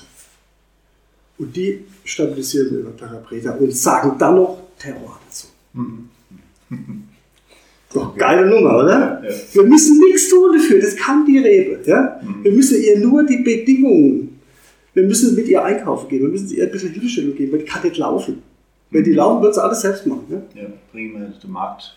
auf den Markt und nehmen das Wägelchen hinterher und sie sagt dann schon, was sie braucht. Und wir packen es nur ein und tun es in den Einkaufskorb. Ja? Aber dieses Soße-Bild, was du gerade gesagt hast, sehr gut, ja. ist genau diese Geschichte. Also wir geben ihr so viel Soße, dass sie ihr Schnitzel, dass es nicht, nicht, nicht zu wenig, aber auch nicht zu viel ist, dass es nicht trocken ist und dass es auch optimal ist.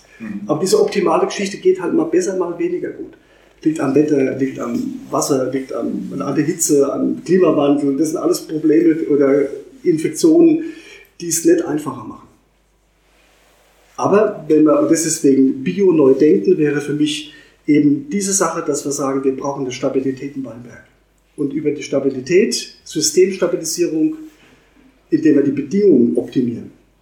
Aber nicht für uns maximal Menge zu ernten, sondern für sie. Und aus dem, was sie uns dann gibt, die Rebe, das Optimale machen. Wir haben ja noch einen anderen Faktor, der damit reinspielt.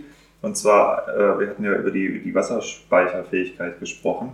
Und das ist ja ein bekanntes Thema, dass wir auf zwei Seiten Wasserprobleme haben. Erstens, die klimatischen Bedingungen verändern sich. Das heißt, wir haben längere Dürre oder längere Starkregenperioden. Und zweitens, die Grundwasserspiegel sinken.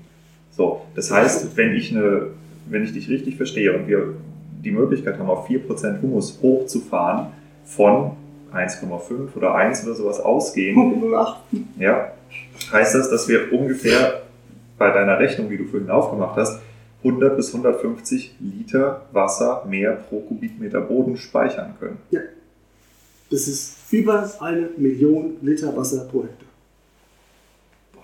Und das in Zeiten, wo es immer enger wird. Ich würde jetzt sagen, das ist ganz schön viel Holz, aber das, ist ganz schön viel Wasser. Das ist ganz schön viel Wasser. Und das wird, das wird existenziell für Landwirtschaft, nicht nur für Weinbau. Das wird existenziell für Landwirtschaft sein.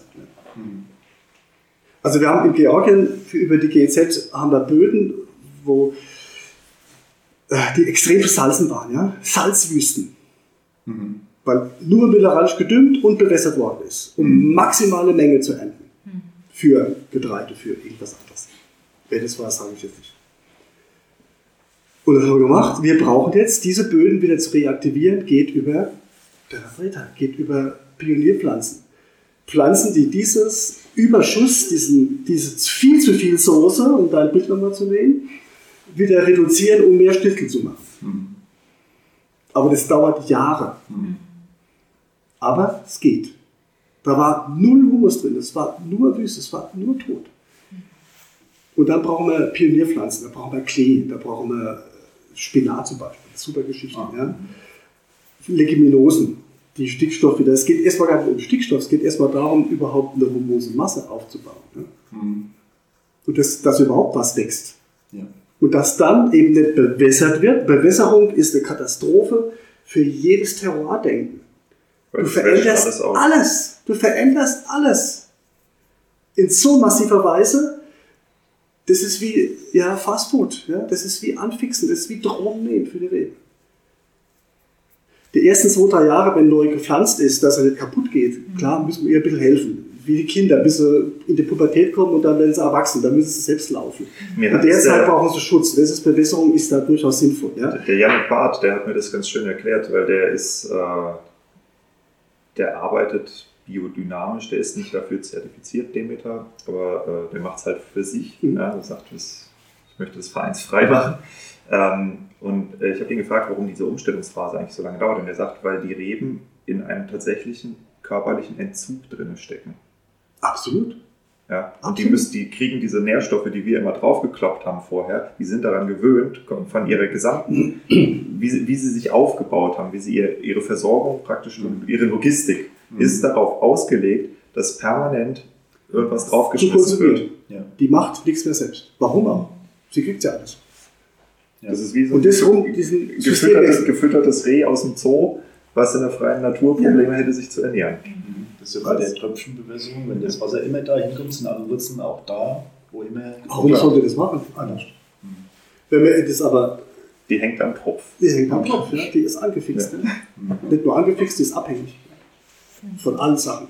Und wenn wir das System umwandeln in eine stabile, eigene, funktionale Geschichte, A, ist es dann Terroir, also wirklich, wenn ich Terroir eben nicht vom Boden her sehe, sondern auch vom Klima, dann hat die, die Möglichkeit, wenn ich jetzt auch aromatisch denke, also UV-Strahlung, Infrarotstrahlung, Wärme, alles das ist dann wirklich optimal ab, abgestimmt im Glas, also die dritte Stufe, wenn ich da am Anfang die Finger davon lasse.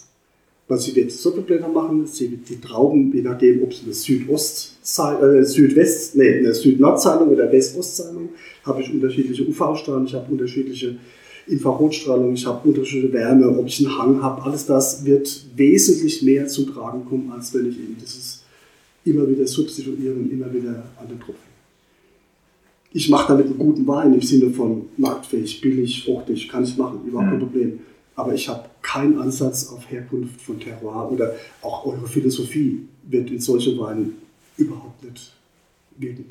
Ist vollkommen Ja, da, egal, da können wir auch nochmal den, den Sprung machen. Also ich habe, ich finde das interessant, dieses Weinbautechnische hier zu besprechen, aber in Wirklichkeit mache ich mir immer die Gedanken auch über die, das Weinmarketing dahinter.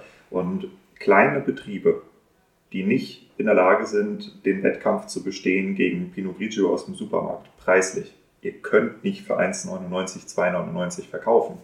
Wie wollt ihr das machen? Ihr habt eigentlich nur die Möglichkeit, die Qualität so brutal wie möglich nach oben zu schrauben, ein individuelles Marketing draufzusetzen und dann zu sagen, unser Wein kostet das Fünffache und dafür machen wir den auch so, dass der fünfmal so gut ist. Aber Und was das, macht die Güte aus? Ich denke, das wird immer das ist ein das Die Diskussionsgegenstand. Güte ist, ich, so, Ja. ich glaube, die Güte ist jetzt, wir machen jetzt über 20 Jahre den Bio-Weinpreis. Ja. Die Güte ist nicht in dieser Extraktdichte, also diesem wunderschönes Bild, Soße-Schnitzel-Verhältnis. Mhm. Nur Soße ist blöd, nur Schnitzel ist auch blöd. Mhm. Die Kombination da draus. Vielleicht noch ein bisschen Gemüse, noch ein bisschen Kartoffeln dazu, oder? Ja. So.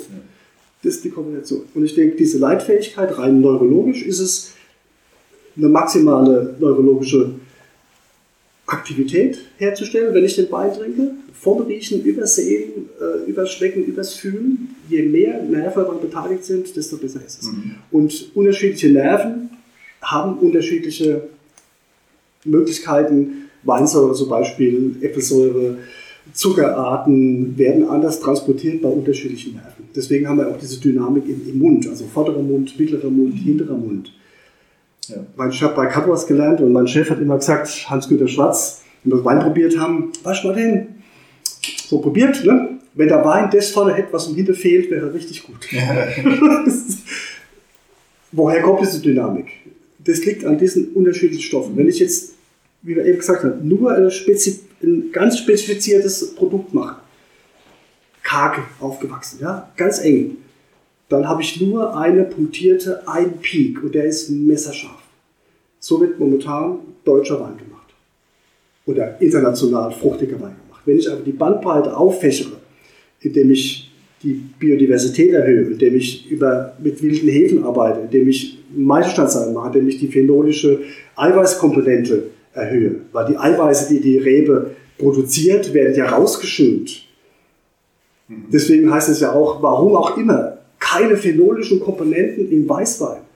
Okay, dann sind Warum wir, wir, wir können ja die Schnitzelsoßen, äh, das Beispiel weitertreiben. Du kannst dich ja wir, anders wir, wir würzen, da haben- geht es um die Würzung. Genau, genau. Wir, Das wir haben jetzt beigebracht gekriegt, 200 Gramm Schnitzel gehen sehr gut mit 5 Zentiliter Soße. Und jetzt machen wir alle 5 Zentiliter Soße, stellen aber gar nicht die Frage, machen wir jetzt eine Champignon-Rahmsoße oder So, eine jetzt kommt aber genau das. Jetzt kommt die Würzung dazu. Okay. Deshalb machen wir es asiatisch, machen wir es deutsch, machen wir es italienisch, machen wir es immer. Und das ist Terroir für mich. Und das kannst du, und das ist deine Individualität. Und wenn ich dich frage, lieber Andreas, was macht dich als Betrieb aus? Was ist dein absoluter USP? Dann sagst du was? Im Moment ist es Terra Preta, aber du meinst, Das können jetzt, aber alle anderen auch du machen. meinst jetzt, äh, wie der Wein schmeckt. Äh, was? Warum sollen die Leute zu euch kommen, Wein kaufen? Und nicht zum Nachbarn? Gibt ja Johannes noch ein paar andere. Weil er nur hier so schmeckt, wie er schmeckt. Aber der nebendran, der Nachbar macht das auch, der Müller macht das auch nebendran. Ich sag das auch. Was ist euer USP? Also aus meiner Perspektive ist der USP, dass hier ein konventioneller Winzer steht, der die Eier hat, zu sagen, ich stelle meinen Betrieb auf. Preta um.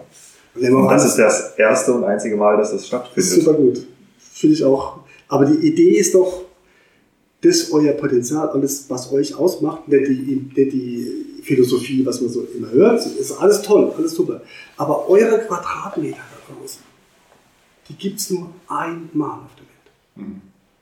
Eure Anlagen, eure Parzellen, da wo das wächst, nicht der Nachbar, nicht unten, nicht oben, nicht drüben, sondern nur das. Und in der Form, wie du es eben sagst, Dirk, das Therapeut und die, der Umgang damit, dieses Etherphon-Aufbau, diese Optimierung der Bedingungen, damit die Rebe was Gutes machen kann, die Verarbeitung, das Zeitlassen, nicht der Aktionismus, sondern ein Gefühl dafür entwickeln, dass ich das, was ich da draußen mache, wirklich als PS wieder im Glas habe. Dieser rote Faden, aber ausgehend aus euren Quadratmeter draußen, das ist euer USP. Und das zu erklären nicht zu sagen, der Boden ist besser, wir machen guten Wein und die Qualität, nee, sondern zu sagen, diese Mineralik mit der Säure, bei dem Aroma, bei dem Eiweiß, mit dem Phenol, in dem Fass, in dem Tank machen wir das und der kommt in den Tank, der kommt in den Tank. Es ist ja alles nichts Neues. Chapeau Margot hat ein Gebinde, wo eine Parzelle reinkommt. Immer. Die werden den Teufel tun. Das, dieser Fass, dieses Zementfass ist für diese Parzelle gemacht. Und da kommt nichts anderes rein. Weil das ist unser Alleinstellung. Da kannst du 1500 Euro für die Flasche verlangen. Das gibt es nur 4629 Flaschen. Und wenn das 3 Millionen haben wollen, wird es teuer. Ja. Wenn du aber 3 Millionen Flaschen hast und es wollen nur 125 wollen es haben, wird es halt billig. Ja, klar. Und die Franzosen sagen auch, also die großen Chateaus sagen auch, warum soll ich das? Nee, es ist unser Ding. Du musst es ja nicht kaufen, wenn du es nicht willst. Geht zum anderen. Wenn das anders schmeckt, geht zum Discount, keine Ahnung. Aber diese Quadratmeter, mit dieser Philosophie, mit dem roten Faden, das kriegst du nicht aus. Okay. Und da sind die auch ganz konsequent, vielleicht auch arrogant. Denen wird immer, Bordeaux wird immer so ein bisschen Arroganz vorgeworfen. Nee, das ist Konsequenz. Das habe ich schon mal gehört, kannst du dich noch erinnern, als wir in ähm, äh, Saale Unstrut da waren. Ja. Das war auch ein Winzer, der hat auch ganz speziellen Wein gemacht und der hat, halt den ganz teuer verkaufen, hat aber auch gesagt, wenn ihr den nicht kaufen wollt, dann lasst es. Da Aber der kostet so viel, das ist meine, da gibt es nur so und so viele Flaschen. Ich muss mich da auch nicht für recht Genau. ja? Genau, Aber- das hat mich auch damals beeindruckt, die Art. Aber wenn du das im Glas hast und du sagst, Ja, ich meine, guck wow, mal, das ist doch, Ja. wenn, wir, wenn wir auf deutsches Marketing gucken, dann ist das Schatzhofberg. zum Beispiel, ja, Oh. gibt noch ein paar andere mehr, die das machen, Gott sei Dank, ja.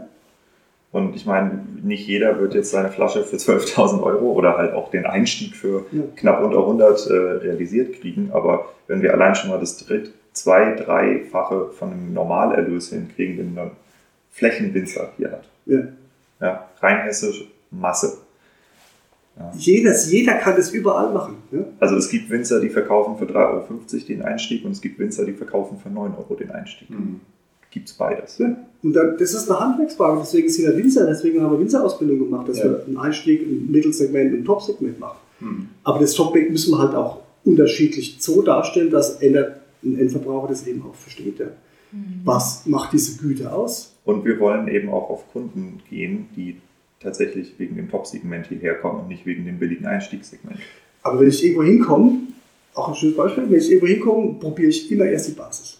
Wenn die Basis stimmt, Dann kannst du besser dann werden. kann ich Ich habe mit, ich habe ja meinen meinen Podcast auf Englisch jetzt, The Art of Selling Wine, wo 15 Bordeaux-Episoden rauskommen. Und ich diskutiere mit mehreren Winzern über deine Herangehensweise, ob ich nicht eigentlich die Zweitweine testen sollte. immer. Ja. Und Der äh, erste Wein die, die die, die, die sind ist- teilweise, weil, weil die gedacht haben, dass das hier so ein, mehr so ein Weinverkaufen-Ding wird, also dass die über meinen Podcast Kunden erreichen und dann auf einmal merken, nee, sie sprechen hier mit Profis, die wurden dann nachdenklich bei dieser Frage und wussten nicht so genau, was sie sagen sollen, weil eigentlich, Zweitwahl ist immer die ehrlichste Nummer. genau, es ist ehrlicher und man verdient nicht so viel Das stimmt dran. so ja. Also, wenn, ich, wenn wir Cuvées machen, wenn wir hier Assemblage, also für mich ist der Unterschied zwischen einer Cuvée und einer Assemblage, klar, kann man darüber reden. Also diese, oder die Erstwein-Idee ist ja jetzt rein vom Terroir, also mal romanisch gedacht, Italien, Frankreich, Spanien, um mal die Länder zu sehen, ist ja das, was wir da draußen machen mit unserem mit unseren Quadratmetern, unseren Parzellen, das Optimale rauszuholen, was immer das heißt. Da hat jeder so seine andere Vor Vorstellung. Also in Bordeaux, Bordeaux zum Beispiel, da ist es immer um ein Chateau immer wieder zu treffen. Damit der Endverbraucher weiß, Chateau Margaux steckt so. Kenne ich raus. Das hat nicht unbedingt mit Terroir, natürlich was mit Terroir zu tun, aber vor allem mit der Zusammenstellung, dass immer wieder die Komponenten, aromatisch, Mundgefühl, wie auch immer, dass es immer wieder gleich ist. Dann hast du zum Beispiel zehn Gebinde aus, einem, aus einer Parzelle. Früh gelesen, spät gelesen, Selektionsware, wie auch immer, Meilensteinzeit, reduktiv, wie auch immer. Ja? Damit man dann Geschwefelt. mal zusammenstellen So, kann. und dann hast du diese Basis. Und dann machst du aus diesen, sagst du 3% von dem, 12% von dem, 9% von dem, 22% von dem. So, und da machst du deine Assemblage, deine Erstwein und dein Flaggschiff, deine, deine Erkennung Ja. deiner Marke, deine, wie auch immer, ja, dein Logo. Das ist die Erstweine. Aber der Rest, was in diesen Tanks ist, der ist ja nicht schlecht.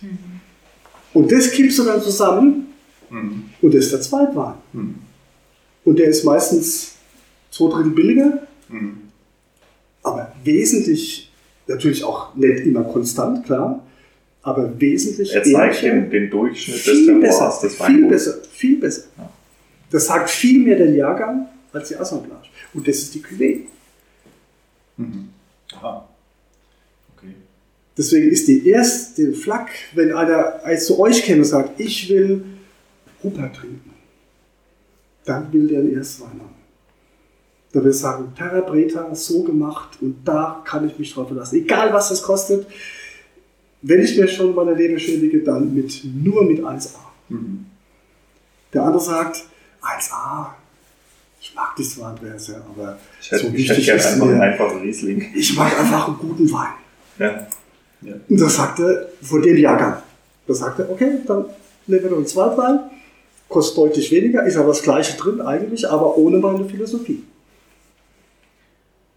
Und die dritte ja. Ware ist dann einfach, ja, sollte man eigentlich gar nicht unter dem Namen Hubert verkaufen, sondern irgendwie anders. Mhm. Die eigentliche Frage da wäre, warum hast du damals angefangen, mit Therapreta zu experimentieren? Mhm. Wie, wie bist du eigentlich dazu gekommen? Mhm. Wie bist du darauf gekommen? Was hast du gemacht? Was hast du gelernt? Und warum setzt du es weiter um? Mhm. Weil ich bin ja hier in den Betrieb reingekommen, nicht weil ich gesagt habe, ey, Martin Dating hat mir gesteckt, dass Therapreta so geil ist, ihr solltet mal Therapreta machen, sondern Ja. ihr habt damit angefangen Ja. und wir stehen hier und sagen, es war goldrichtig. Aber warum habt ihr damit eigentlich angefangen? Ja. Also ich habe, ich bin durch einen Freund aufmerksam geworden, der hier ähm, mein Nachbar ist, der Obstbäume hat und der hat gesagt, hier, ich habe da was gesehen im Internet, Therapeut, das würde ich gerne ausprobieren. Hast du Lust mitzumachen? Ja, Oliver Schumnick hier gleich unten. Und dann haben wir gesagt, okay, wir probieren es mal aus, wir legen die erste Miete an. Wir haben uns dann, ich habe mich dann den ganzen Winter mit äh, Therapreta beschäftigt, habe immer wieder dazugelernt. Ja. Und, und dann haben wir das eben angelegt im nächsten Jahr. Haben wir die äh, Zutaten gesammelt. Äh, aber der eigentliche Ursprung, der, der muss ich sagen, ist eigentlich noch viel früher. Ähm, begonnen hat das Ganze mit, ähm, dass ich, dass mich jemand gefragt hat, äh, ist dein Wein bio oder konventionell? Da habe ich gesagt, nee, nee, alles konventionell. Wir wollen, äh, wir machen kein Bio aus den, den Gründen.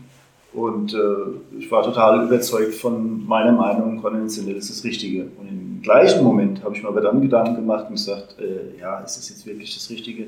Machen wir da, da oder da das Richtige? Ist es so, okay, na, hab ich da, mit dem, in dem Moment habe ich mal angefangen, Gedanken zu machen und überlegt, ob nicht vielleicht doch Bio besser wäre. Ähm, Wann war das? Das ist zehn Jahre her ungefähr. Hm.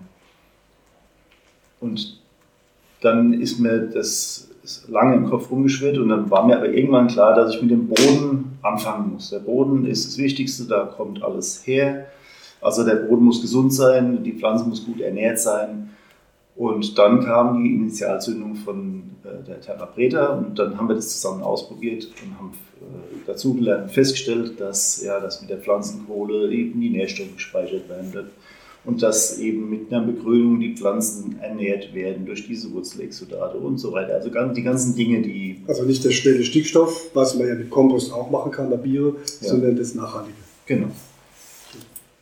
Ähm, und dadurch sind wir dann zur äh, gekommen. Und dann sind die nächsten Schritte sind dann irgendwann mal eine Umstellung auf Bio oder ja, aber, aber der Beginn, der Beginn ist eben der Boden. Das war der Grund, auf Terra Preta umzustellen. Also das heißt, wir haben es hier eigentlich nicht mit der Motivation zu tun, dass du ein bestimmtes Label, sei es jetzt mal ein Bio-Label, auf dein Weingut hast, um ne, das bringt ja Vorteile mit sich, bringt auch Verpflichtungen mit sich, aber es bringt eben auch ökonomische Vorteile mit sich, sondern du hast gesagt, ich will mein Weingut verbessern. Ich, ja, Und ich fange jetzt beim Boden an. Ja, genau. Den Wein verbessern. So ist es. Und wenn es alles klar und dass man sich dann auch entwickelt und dass man dann andere Methoden, vielleicht auch mit Umgang mit Pflanzen, dass man nicht mehr fräst, dass man nicht mehr mulcht, Mhm. dass man ne, sich rumguckt, was machen denn die anderen, die das schon länger machen. Was war für dich so der, wo du sagst, ja, das hat sich gelohnt? Nicht nur aus ökologischen Gründen oder aus äh, äh, nachhaltigen Gründen, sondern das hat sich gelohnt für der Weinqualität. Was hat sich geändert für dich? Oder wo du nachsage, das sind so zwei, drei Punkte, wo ich sage, das hat sich geändert in meinem Wein. Ähm, es hat sich, also es hat sich, hat sich ja viele Dinge, es hat nicht nur die, die Therapeuten geändert, sondern auch die ganze Einstellung zu, zu Wein an sich. Ja. Also auch dann mit deinem, mit dem Gespräch mit dir über, äh, ähm, über äh, Naturweine. Ja. Das sind viele Dinge, die so, ähm, die so, die aber erst danach kamen. Also ja, äh, es hat erstmal mit Therapie ja nichts zu tun gehabt, sondern äh, es kam dann erst danach. Also Aber vorher, was war für dich, wenn du zehn Jahre schon machst, war eine Veränderung nach drei, vier, fünf Jahren? Oder hast du was gemerkt, wo es halt, bleibe ich da dran oder bleibe ich nicht da dran? Ja, die Frage war ja, was hat sich am Wein verändert? Ja. Weil wir verkaufen ja jetzt erst den ersten Therapeutawein. Also es hat sich am Wein ja jetzt noch nichts, erstmal noch nichts verändert. Wir machen den ja äh, zwar jetzt schon mit einer Begleitung, aber ähm, wir können jetzt noch nicht sagen, das, also Hm. es hat sich jetzt in den letzten Jahren, das ist halt schwierig. Hm. Es, ist, es geht ja nicht von heute auf morgen, aber Eben, der Prozess ja. läuft. Man steckt, wir stecken mitten in der Umstellungsphase im Moment. Ja. Ja. Also ich es ja auch schon ein paar Jahre. Also für mich war immer so die Lebendigkeit von Weinbergen. Hm. Also das ist mehr Wachstum, aber die sehen irgendwie gesünder aus. Die sind Mhm. stabiler, sind Ja. we- weniger krank, sind Ja. Das, gut das haben wir Futter, ja. tatsächlich auch schon festgestellt. Also der Es gleichmäßige Wuchs. Kein äh, Mastes, der- kein schnelles Wachstum, das war es für mich immer so. Mhm. Und es gab auch keine großen Mengen, Mhm. aber das, was dran hängt, denke ich, wow, geil. Hm.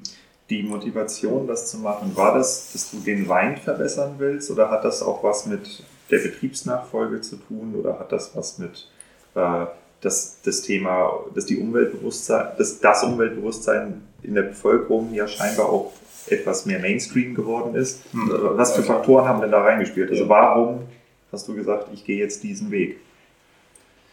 Äh, Das, das spielt schon auch alles eine Rolle, also auch die, die Betriebsnachfolge, klar. Also man macht sich ja auch Gedanken, wie äh, übergibt man einen Betrieb, seit, seit Leonhard gesagt hat, er will den Betrieb mal übernehmen, äh, denken wir auch ganz anders über den Betrieb nach. Also über die Zukunft des Betriebes und äh, über die Zukunft natürlich der Flächen, der Weinberge der Böden sowieso. Also ich glaube, es war halt immer ein großer, äh, ähm, eine große Frage bei dir, wie kann ich meinem Sohn das Weingut hinterlassen, dass er alleine eine Familie davon ernähren kann Mhm. und dass er im guten Zustand ist, dass er guten Wein produzieren kann, dass Mhm. er einen relativ guten ähm, Kundenstamm hat und so weiter. Ich glaube, das war, das, da hast du dir wirklich viel Gedanken gemacht. Hast Ja. gesagt, ähm, weil du selbst weißt, wie viel Arbeit da drin steckt und wie kann ich es meinem Sohn übergeben, dass er gut leben kann. Mhm. Ja, und dann die, ja klar, die äh, mit dem, mit dem Einbringen der Therapreta haben wir also festgestellt, hier, einen Weinberg, der war sehr unregelmäßig gewachsen, weil die Bodenunterschiede innerhalb der Parzelle unterschiedlich waren, also die, die Voraussetzungen unterschiedlich waren. Und haben wir dann halt Therapreta eingesetzt, gezielter da eingesetzt, wo es halt schlechter gewachsen ist und haben dadurch eben gleich, wieder den gleichmäßigen Wuchs der Anlage erreicht. Das ist schon da. Ja, das In, wir, nach nur zwei Jahren. ja, das haben wir im ersten Jahr schon erreicht. Ja. Das ist irre. Ja. Also das heißt, du hast praktisch einen, einen verwundeten Boden erstmal flächendeckend ge Ja, ja, quasi. Aber ganz verwundert, also ich meine, die, die letzten Jahre, oder sagen wir, die letzten zehn Jahre, wo ich mir schon immer wieder Gedanken mache, ist auch klar, dass wir, dass, also für mich klar, dass der Boden eigentlich immer begrünt sein muss. Das heißt, wir, wir, haben diese ähm, Grasreihe gehabt, in der wir immer gefahren sind, und wir hatten die offene Gasse, die auch immer offen war. Ähm, die haben aber auch nicht mehr äh, ständig offen gehalten die letzten Jahre, sondern ähm, wenn Stickstoff gebraucht wird, mal überfahren mit der Scheibenegge und aber auch, oder mit, äh, auch mal mit der Fräse, der Kreislegge, je nachdem, äh, wieder glatt gemacht und dann aber auch gleich wieder wachsen lassen. Also wir haben nie, also nie im Winter, ähm, vom Winter die Böden umgebrochen, also immer Begrünung da stehen gelassen. Also es war schon, das war schon, schon Revolution. ist schon lange mein Ding. Mein, mein Vater hat damals sogar jede Reihe begrünt gehabt. Und hatte auch über zweieinhalb, drei Prozent äh, Humus im Boden gehabt. Dann kamen aber sehr trockene Jahre und dann hat es dann mehr, nicht mehr funktioniert. Ähm, mussten wir die eine, oder- also die eine über die andere Reihe aufbrechen, um wieder Wuchs in die Anlage zu Und die kriegen. Kultur dann einfach drunter lag. Ja. Da hätten wir schon mit Therapeute arbeiten können. Zu der Zeit. So, aber das heißt, du hast jetzt angefangen, dein Weingut wieder auf diese Begrünung umzustellen und jetzt packst du Therapereta drauf. Ja. Und das Ganze, das ist, wenn ich das jetzt mal so zusammenfassen darf, das ist ja eine Veränderung, die aus einem, aus einem Denkprozess rauskommt, die einen ziemlichen Kaskadeneffekt lostritt. Nämlich einerseits die Weinbergsverbesserung, dann damit einhergehend die Weinqualitätsverbesserung, über die wir eben gesprochen haben, Mhm. und zwar auf wirklich auf chemischer Basis, aber eben auch einfach auf, auf der äh, gustatorischen Basis. Ja? Ich muss ja als Kunde nicht wissen, dass ich gerade Leitfähigkeit spüre, wenn sie da ist. Ne? Und auf der anderen Seite hast du auch noch eine Entscheidung getroffen, die zu einer Marke führt, mit der man den Weingut möglicherweise übergeben kann, weil die funktionieren kann. Ja. Ja. Und das ist eine Änderung, die Mhm. hier gemacht wurde. Ja. Also ein erster Dominostein, wo ganz viele, Ja. wo du möglicherweise noch viel mehr folgen. Aber ein, der erste Dominostein war die Entscheidung, hier was zu verändern. Und das Ja. ist Begrünung. Der, Leo, ich habe noch mal, ich würde deine Perspektive auch nochmal mit festhalten wollen kurz. Und zwar, ähm, du bist ja im Moment in der schulischen bzw. Äh, Uni der dualen Ausbildung. Ja. Ist dieses Thema erstens aktuell wird über Therapeter gesprochen und zweitens, deine Kollegen kriegen ja wahrscheinlich mit, dass hier was läuft. Ja, meine man, man Kollegen, munkelt, wie du so sagst. meine, meine, meine Kollegen sind alle ein bisschen skeptisch, weil äh, die alle so ein bisschen, ähm, naja, ich sag mal vom alten Schlag, also so ein paar sind schon dabei, die sich komplett gegen Bio stellen und dafür sowas gar nichts übrig haben.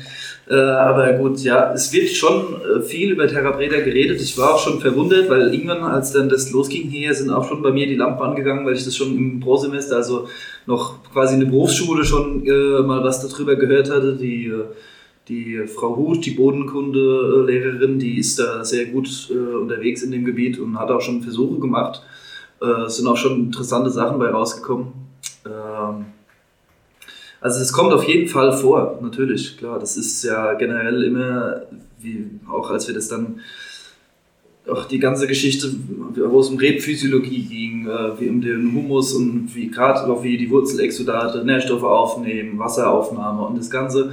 Und da es ist natürlich jedem klar, wie wichtig sowas ist. Und ich denke mal, dass wenn, also jetzt bei, bei uns so im, im Studiengang, weiß, glaube ich, jeder, wie, wie wichtig und wie dass es essentiell ist, einfach für die Rebe oder halt auch für einen gescheiten Wein zu machen.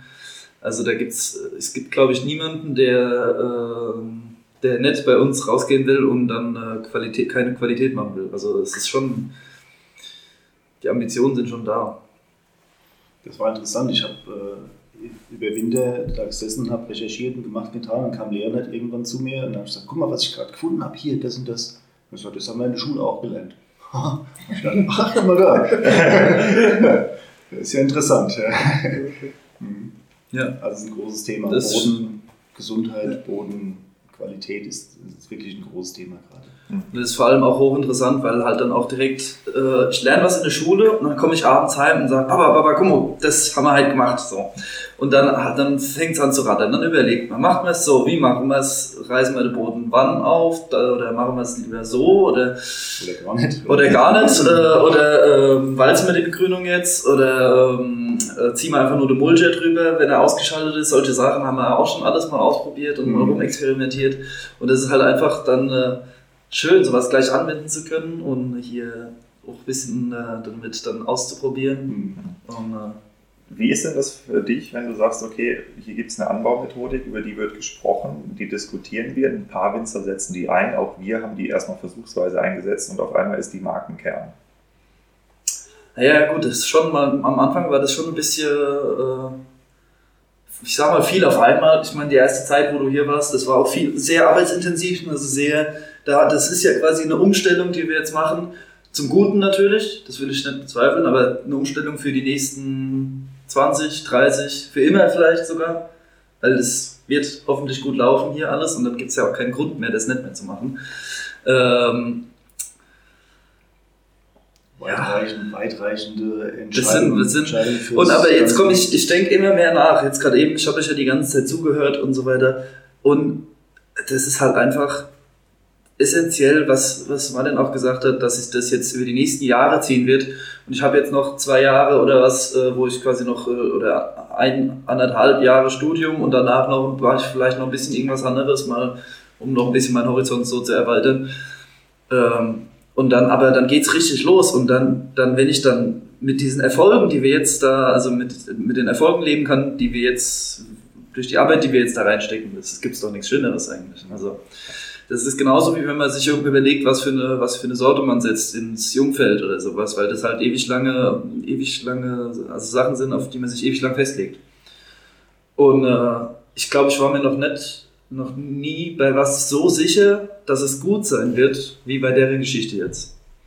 Also, Ja, Begeisterungsfaktor. ja, ich bin, ich bin begeistert und wir sind alle begeistert. Das ist ja auch was Schönes. Wir haben ein Ziel, auf was wir darauf hinarbeiten können. Wir haben uns was vorgenommen und es läuft halt auch. Das ist ja gerade das Schöne. Es läuft gut. Also die, dieser Fortschritt, es geht voran. Natürlich ist man, ist man immer im Überlegen und dann gibt es nochmal eine Korrekturschleife oder sowas, irgendwas.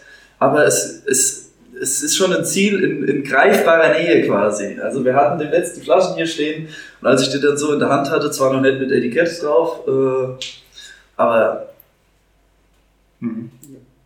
Und wenn ich dann abends, wenn ich dann abends von der Schule nach Hause komme oder wenn ich irgendwas gemacht habe und dann wieder zu meinem Vater oder zu euch besser gesagt beiden, wenn man, wenn man uns dann am, am Küchentisch treffen quasi und dann so wieder überlegen und dann so dieses, ach ja, das wird gut, dieses, dieses sich angrinsen und so kopfnickend, dann das wird was. Das ist doch auch schön. Es gibt viele äh, Gründe, es zu tun, es gibt keine, es nicht zu tun. Also ich kenne zumindest keine. Ja, nee. Ja. Ja, und, und vor allem weniger arbeiten. Und mehr und Geld verdienen. Mehr Geld verdienen, aber auch bessere Weine, begeisternde Weine zu machen und originelle Weine zu machen. Und eine Geschichte zu erzählen. Ja, ganz, ganz viele ja. positive Dinge. Ja. ja, das haben wir schon oft festgestellt. Die Geschichte ist unheimlich interessant für, habe ich jetzt bei meinen Kundengesprächen wieder festgestellt. Erzähl mal ein bisschen, was die Kunden, so das erste Feedback, was reinkommt. Ja, also viele wissen mit dem Begriff Terra Breda erstmal nichts anzufangen. Es gibt einige, die es wissen, sagen vielleicht 10 Prozent.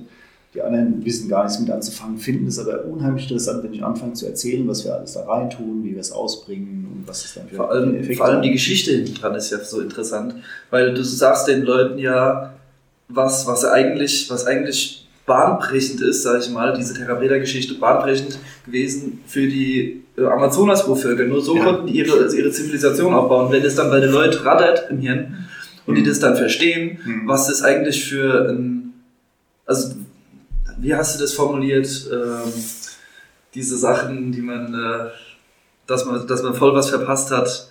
FOMO. FOMO, äh, Fear of Missing Out, genau. Ah. Also, dass einfach, dass die Leute dann merken, oh, da habe ich aber ganz schön was verpasst, was aber ganz schön wichtig ist eigentlich. Ja. ja. Und das, das ist auch der Effekt, den ich bei jedem von meinen Freunden bis jetzt, das war immer so ein, aha, aha, ist ja interessant. Aha. Das war immer sowas. Es gab äh, Online-Weinproben, da erinnere ich mich dran, wo du angefangen hast zu erzählen, äh, was Therapeut, ja, erzählt mal, was ist denn das? Und da fingst du halt an und äh, ich kann mich erinnern an eine Kundin, die dann gesagt hat, äh, gerade bei dieser CO2-Geschichte, ah ja, da trinken wir ja nicht nur Wein, da tun wir auch noch was Gutes. ja, da kann man die Leute total abholen. Mit, ja, gell? genau. Ja. Und das finden die alle geil. Was halt auch ein sehr aktuelles Thema ist. Ja, ja.